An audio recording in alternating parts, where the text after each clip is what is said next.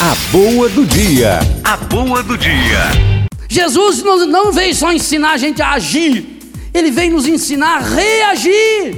Por isso ele falou: se alguém lhe dá um tapa na cara, dá outra. Se alguém lhe convida para andar mil passos, anda dois mil. Se alguém quer uma túnica, dê as duas. Ah, mas Jesus vive na terra do contrário. Jesus é o pior matemático da história, ele troca 99 por 1. Dez, nove por um. Também ele aprendeu que é ganha é quem perde, que os últimos vão ser os primeiros. Também ele aprendeu com a mãe dele, a mãe dele foi rezar dizendo que quem se humilha será exaltado, quem se exalta será humilhado.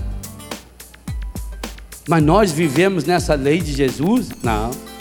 Jesus está nos ensinando reações. Por que que Paulo lá na prisão ele está louvando?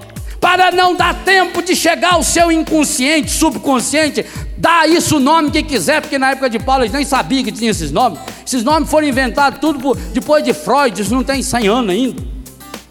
Ele não deixava que o ódio, que o ressentimento, que a mágoa, que a injustiça que estava nas pessoas chegasse ao seu coração ele colocou uma barreira, e a barreira que ele colocou é a barreira do louvor. Por isso que o salmo hoje nos diz: cantai ao Senhor um cântico novo, mude o disco, vire o disco, pare de ser essa pessoa que vive só lamuriando, lamuriando. Chega, chegou a hora de você reagir diferente.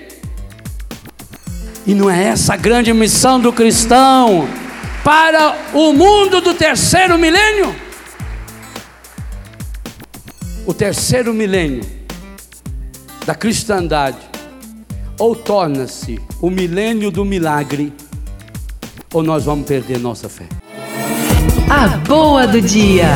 A boa do dia.